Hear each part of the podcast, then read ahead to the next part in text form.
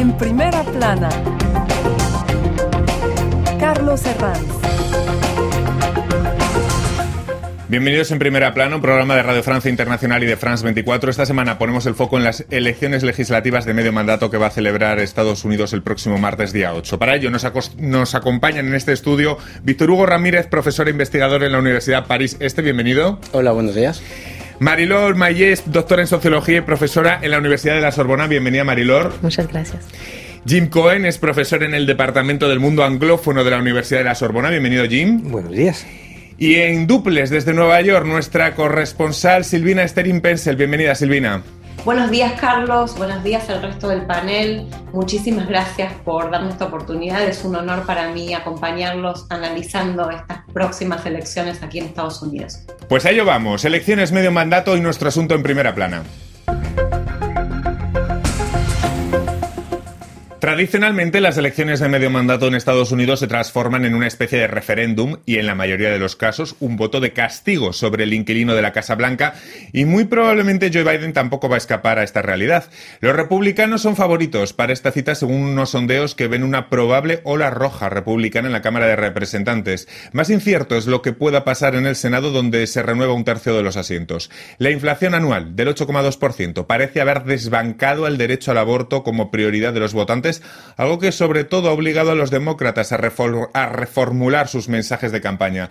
El presidente Biden sigue centrando sus últimos discursos de campaña en el peligro de los trampistas extremos, lo que suponen para la democracia. Y todo ello, recuerden, tras la agresión al marido de Nancy Pelosi, presidenta de la Cámara de Representantes, la semana pasada.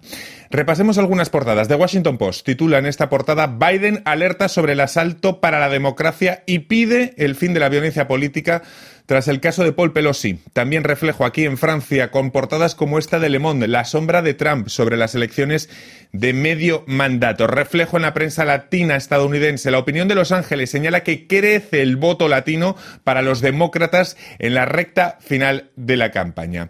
Bueno, Víctor Hugo, ¿qué supondría la llamada ola roja que pronostican algunos sondeos republicanos? ¿Qué, qué supondría? Bueno, supone que los demócratas tienen realmente un contexto muy complicado, no solo este martes 8 de noviembre, sino eh, en los escenarios posibles de los dos años que vienen. 250 millones de personas son elegibles para votar este martes. Se juegan 235 eh, escaños en el 435, perdón, escaños en la Casa de Representantes y 35 escaños en el Senado. Y eh, como tú lo decías, la inflación se postula como el tema más preocupante para la mayoría de eh, los estadounidenses, al menos eso reflejan las encuestas, y han desbancado otros temas eh, importantes, o al menos que parecían importantes en el verano, por ejemplo, la abrogación de Roe v. Wade eh, por la Suprema Corte. Entonces, los demócratas realmente tienen un escenario muy complicado a enfrentarse en estos, en este martes y en el escenario posible, un bloqueo de la agenda de Biden y lo más preocupante, creo yo, es eh, el camino casi hecho para Donald Trump en 2024. Luego vamos a hablar de ese camino y también de esos eh, temas de campaña. Marilor, lo que pasa es que estas elecciones de medio mandato muchas veces se traducen como una especie de referéndum a quien está en la Casa Blanca. Es decir, tampoco es nada del otro mundo de lo que estamos hablando, ¿no?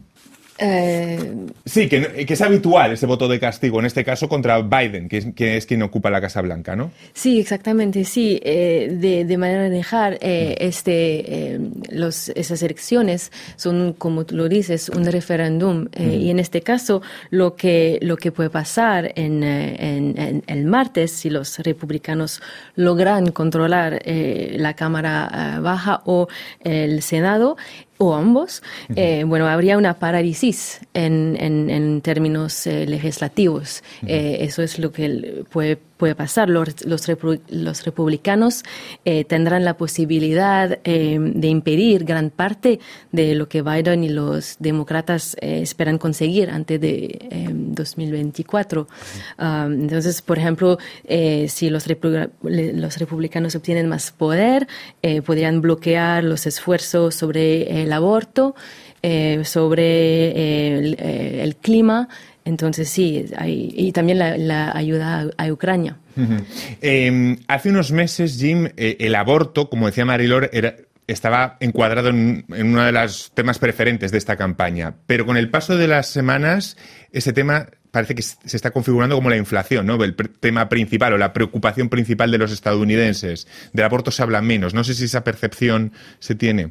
No sé cómo juzgarlo. Lo que sé es que el tema del aborto va a movilizar mucho, mucho. Mucha gente va a votar por, por, ira, por, por, por, por, oponerse a esta regresión en términos de derechos. Sí, sí, sí. Eh, pero eh, también pienso que los demócratas hubieran podido hacer un poco más para defender su balance económico, porque hay un balance. En, en, una situación bien difícil después de una pandemia, durante y después de una pandemia, eh, y, la mala suerte es la inflación de 8%, pero el discurso republicano consiste en eh, decir que toda la responsabilidad de toda la inflación viene de Biden y su mm. política económica y sus gastos, pero mm. es, es, es, muy es, falso. además, una, una, inflación que, bueno, que, que, como está el mm. mundo entero y que hay otros países que además la tienen muy superior, incluso aquí en Europa, y con datos de desempleo peores, que tampoco...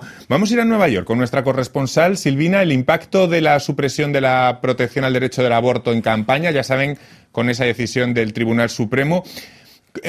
Ese debate sobre el acceso al aborto ha cambiado totalmente el curso de la campaña. Cuéntanos.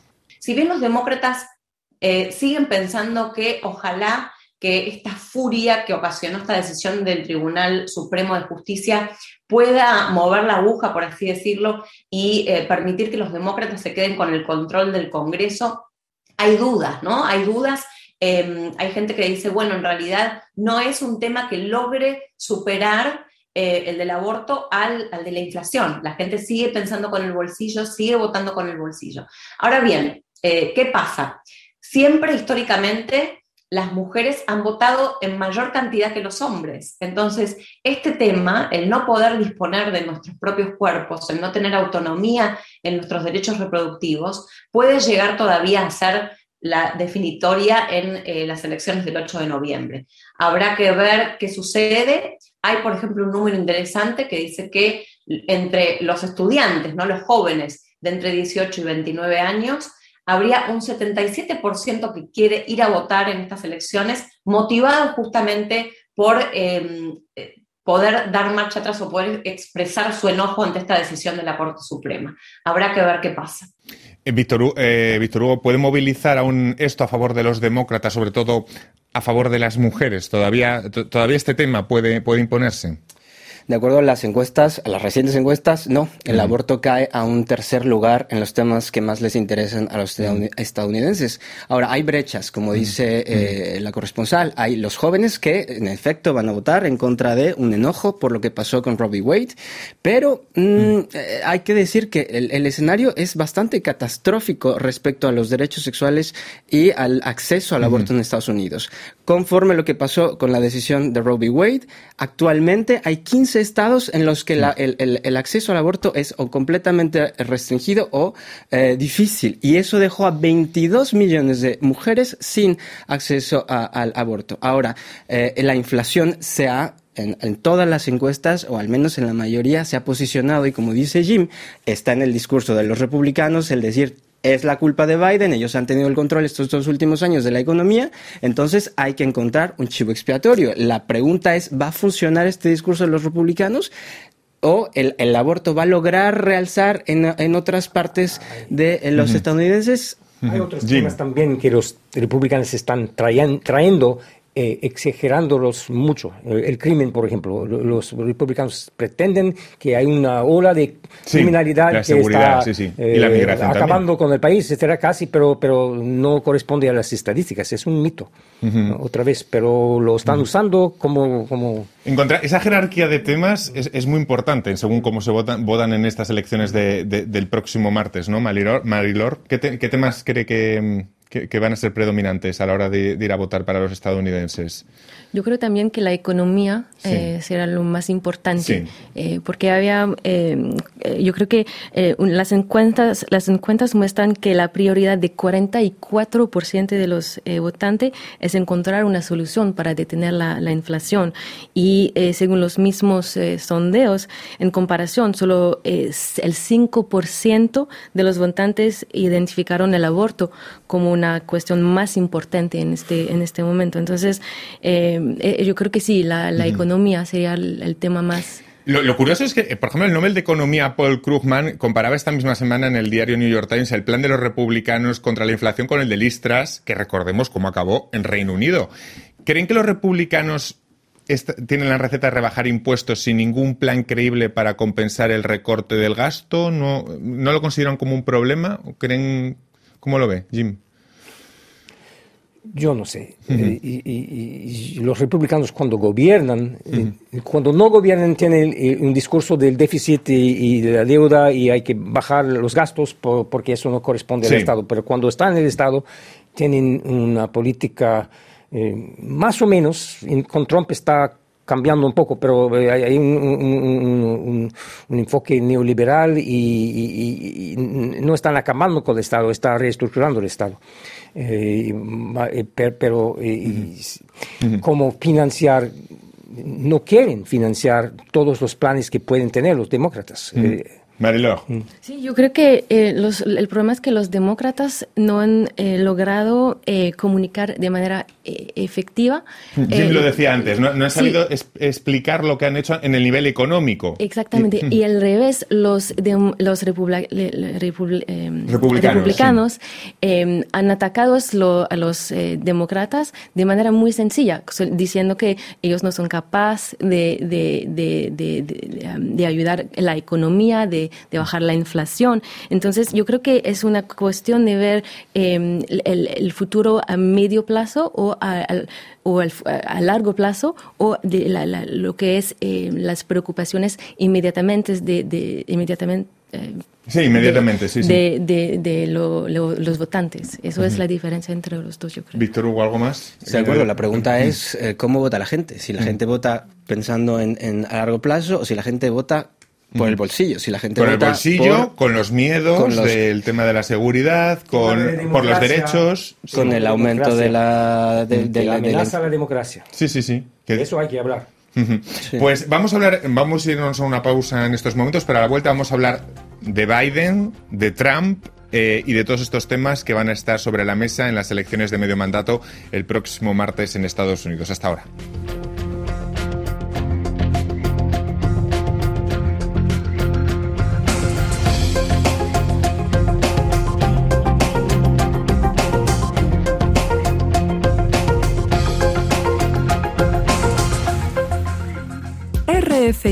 La selección del mes. Liraz.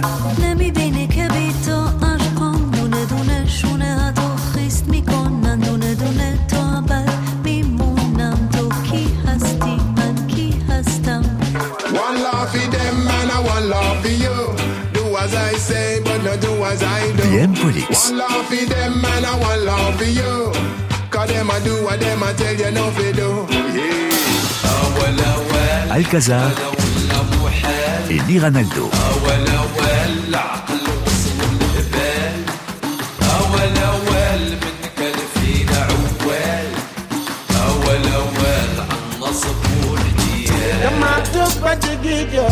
Guts et Orchestra Baobab.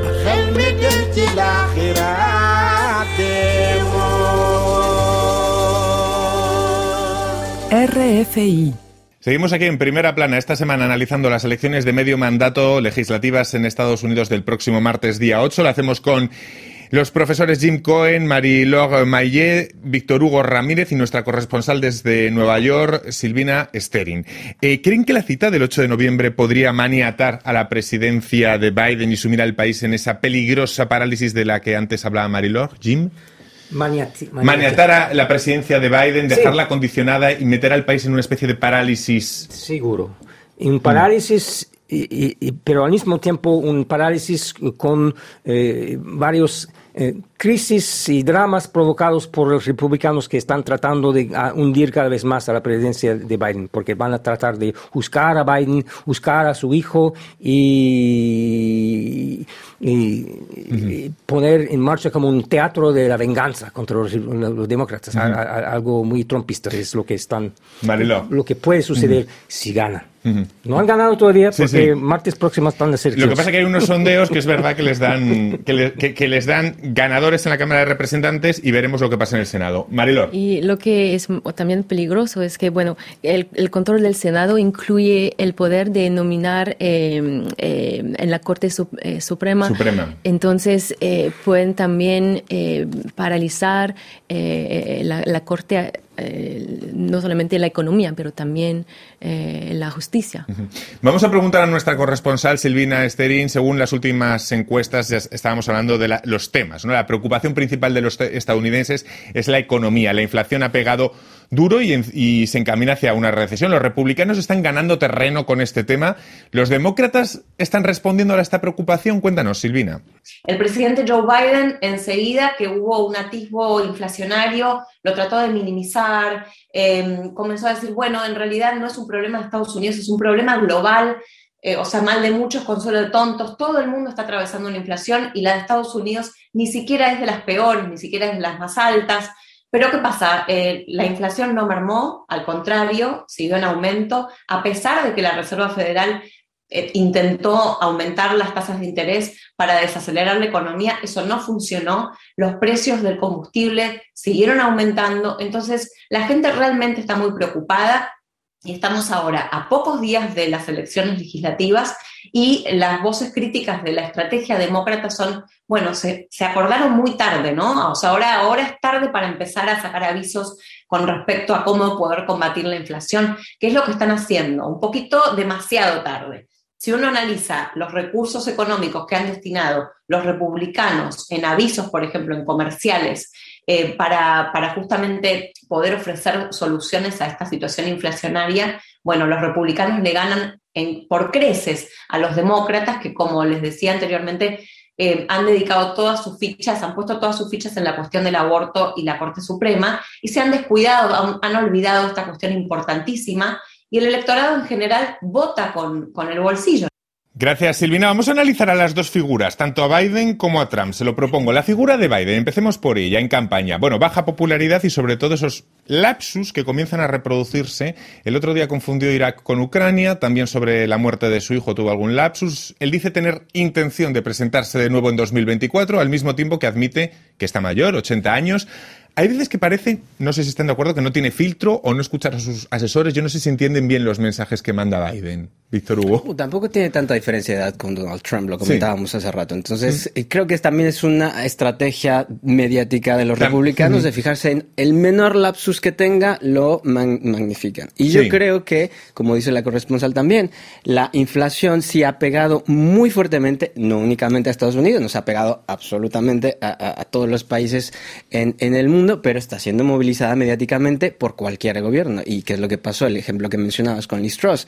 En efecto, cuando hay una crisis económica, ¿quién tiene la culpa? El gobierno en turno por no haber hecho o no hecho lo que tenía que hacer. Pero en realidad eh, los efectos y yo creo que lo más preocupante sigue siendo cómo esto es un caldo de cultivo para los candidatos extremistas. Y ahí están los eh, candidatos que han eh, eh soportado a Trump. Y son bastantes. Que, por ejemplo, están utilizando a mí mucho el tema migratorio que está marcando la campaña con gobernadores republicanos como los de Florida y Texas, mandando migrantes en buses a, a ciudades demócratas. En las últimas horas, por ejemplo, venezolanos a Nueva York. Este uso de los migrantes como peones políticos es una muestra de cómo Trump ha desplazado a la derecha al Partido Republicano, Jim. Totalmente, totalmente, mm. desde el primer día, desde el año 2015. Han convertido a los migrantes en enemigos y contribuye a una corriente que ya estaba ahí eh, en los republicanos de criminalización de los migrantes. Eh, eh, eso es una arma de, Trump y, eso no para. Y en los estados fronterizos los gobernadores republicanos están usando eso. y exagerando mucho eh, el nivel de la crisis en la frontera. Están hablando de una crisis terrible en la frontera, pero en realidad a escala mundial no es gran cosa. Eh, no sé hasta qué punto consideran que es una prueba también estas elecciones para el propio Donald Trump y su candidatura para 2024. Mm, Una especie de antesala, trampolín, llámanlo Marilor. Pues aunque eh, Trump eh, realmente no se presenta en las elecciones, eh, ha respaldado a muchos eh, candidatos. que, que llevan la etiqueta Trump. sí. Exactamente. Entonces, eh, si, si ganan esos candidatos, eh, significa que, bueno, sería como un- un- una, una, mm, eh, una manera para, para, eh, para Trump de eh, tener más eh, legitim- legitimidad para después eh, em- empezar an- otra vez para la, la candidatura de eh, 2024.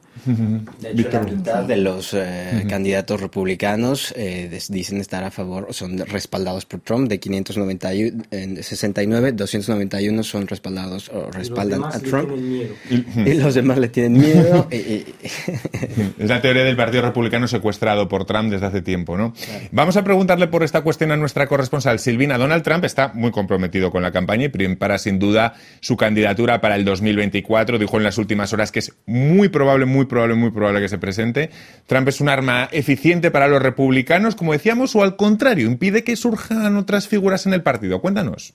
Se cree que va a anunciar prontamente su, candidatura para las elecciones del 2024 y que está usando estos actos de campaña, estos rallies que está haciendo en estados eh, donde las contiendas están más calientes, en Iowa, en Florida, va a tener un acto de campaña en Miami, eh, muy poquito antes de las elecciones eh, legislativas. Entonces, es donde él se siente como un pez en el agua y donde testea justamente su poderío y donde es visible. O sea, los medios ven esas imágenes de los lugares repletos de gente, de seguidores de Trump, con el, gorrito Trump 2024, y ya se empieza a respirar esa campaña que él va a protagonizar. Em, si los republicanos están eh, contentos con esto o no, eh, es difícil de decir. Por ejemplo, el gobernador de Florida, Ron DeSantis, que está ahora jugándose una reelección, está enemistado con Trump. Entonces, en este, en este próximo acto de campaña en Miami, no está invitado. Y, se cree que Ron DeSantis tiene, eh, bueno, eh, deseos de justamente presentarse también como candidato republicano a la presidencia. Entonces, ahí hay una rivalidad. Pero lo cierto es que cada vez que Trump hace un rally, ese apoyo a esos candidatos republicanos se siente y, y generalmente da sus frutos. Por primera vez, Estados Unidos va a vivir unas elecciones en las que el presidente saliente, Trump, se niega a retirarse de la- de la escena política. Más bien al contrario, mantiene un control, digamos, asfixiante sobre el Partido Republicano. ¿Esto prueba quizá, Jim, que el trumpismo llegó para quedarse?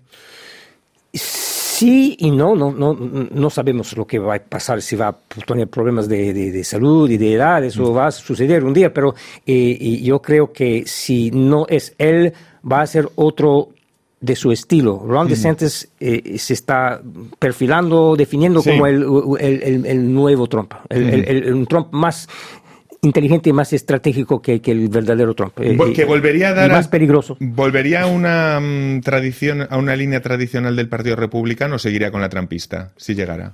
eh, ya se ha desplazado mucho por la derecha, por, por los Sí. extremos. eh, La línea, si se puede hablar de una línea. La línea se suele definir por quién es candidato a presidente. En- en lo- el partido como tal no tiene jefe ni centro estratégico, pero quién es jefe eh, define la línea y Trump no, no, no, no, no se va de este, de- no, no, no quiere dejar este papel. Hablemos del voto latino. Sigue, sigue siendo mayoritariamente demócrata, según los sondeos, pero parece que cada vez más latinos se acercan a los republicanos. ¿A qué creen que se debe, Víctor Hugo?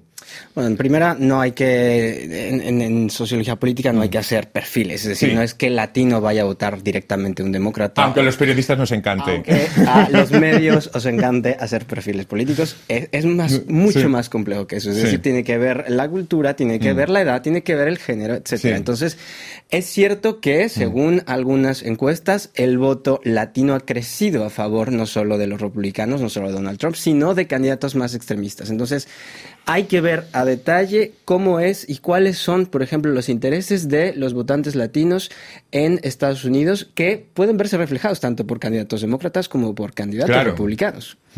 Porque claro, hablamos de unas elecciones en las que muchas se juegan con candidatos locales, muchos de ellos trampistas, otros de ellos no, pero que, hay que ir a la realidad de lo local, que muchas veces las desconocemos, Jim. Sí, sí, sí. yo creo que hay unas regiones en que los periodistas están muy enfocados porque en el 2020 y seguramente también eh, eh, esta vez en 2022 hay como una tendencia más republicana que de costumbre, lo que no quiere decir mayoría. Eh, es el caso en la franja sur de Texas, en algunos condados de, la frontera, eh, porque hay una cultura local que es más, digamos, tejano y conservador que latino, por, decirlo así, y hay otra cosa, totalmente otra cosa en el sur de la Florida, donde hay una microcultura muy derechista que, que, envuelve a, gente de toda América Latina. El discurso anticomunista sigue siendo muy eficaz en este contexto. Según los datos del censo de 2020, hay aproximadamente viviendo en Estados eh, Unidos, creo que en los últimos 10 años, la población latina en el país ha crecido desde el 16% hasta el 18% de la población de la población total. Es decir, hoy en día los partidos, claro, tienen que hacer un discurso para ganar ese voto y es muy importante tener ese discurso hacia la, comunidad latina. Sí, sí, hay cerca de 32 eh, millones de, de latinas y latinos habilitados para votar y entonces tienen un poder grandísimo Claro, un 18%. Eh, exactamente. Eh, eh, en, esa en esa elección, por ejemplo, para, para ver quién va a ganar el Congreso. ¿Creen en una ola roja el próximo martes, Jim? yo uno de los papeles que tengo en este momento es portavoz de los demócratas y no, no voy a hablar de derrota. Vamos a, ver lo que pasa el los resultados el y, el, y, el, miércoles voy a comentar los resultados. Víctor Hugo, rápidamente que me quedan unos Hombre, segundos. Si le creo las encuestas, si lo creo, si veo la sombra de Trump, eh, tengo miedo de la ola roja. Danilo. Pues en, en la cama baja yo creo que sí. En el Senado. Mm, más complicado. Es mucho más complicado, sí. Pues muchísimas gracias a los tres. Ha sido un placer y a Silvina, nuestra corresponsal desde Nueva York. Nosotros les esperamos aquí la próxima semana en En Primera Plana. Gracias.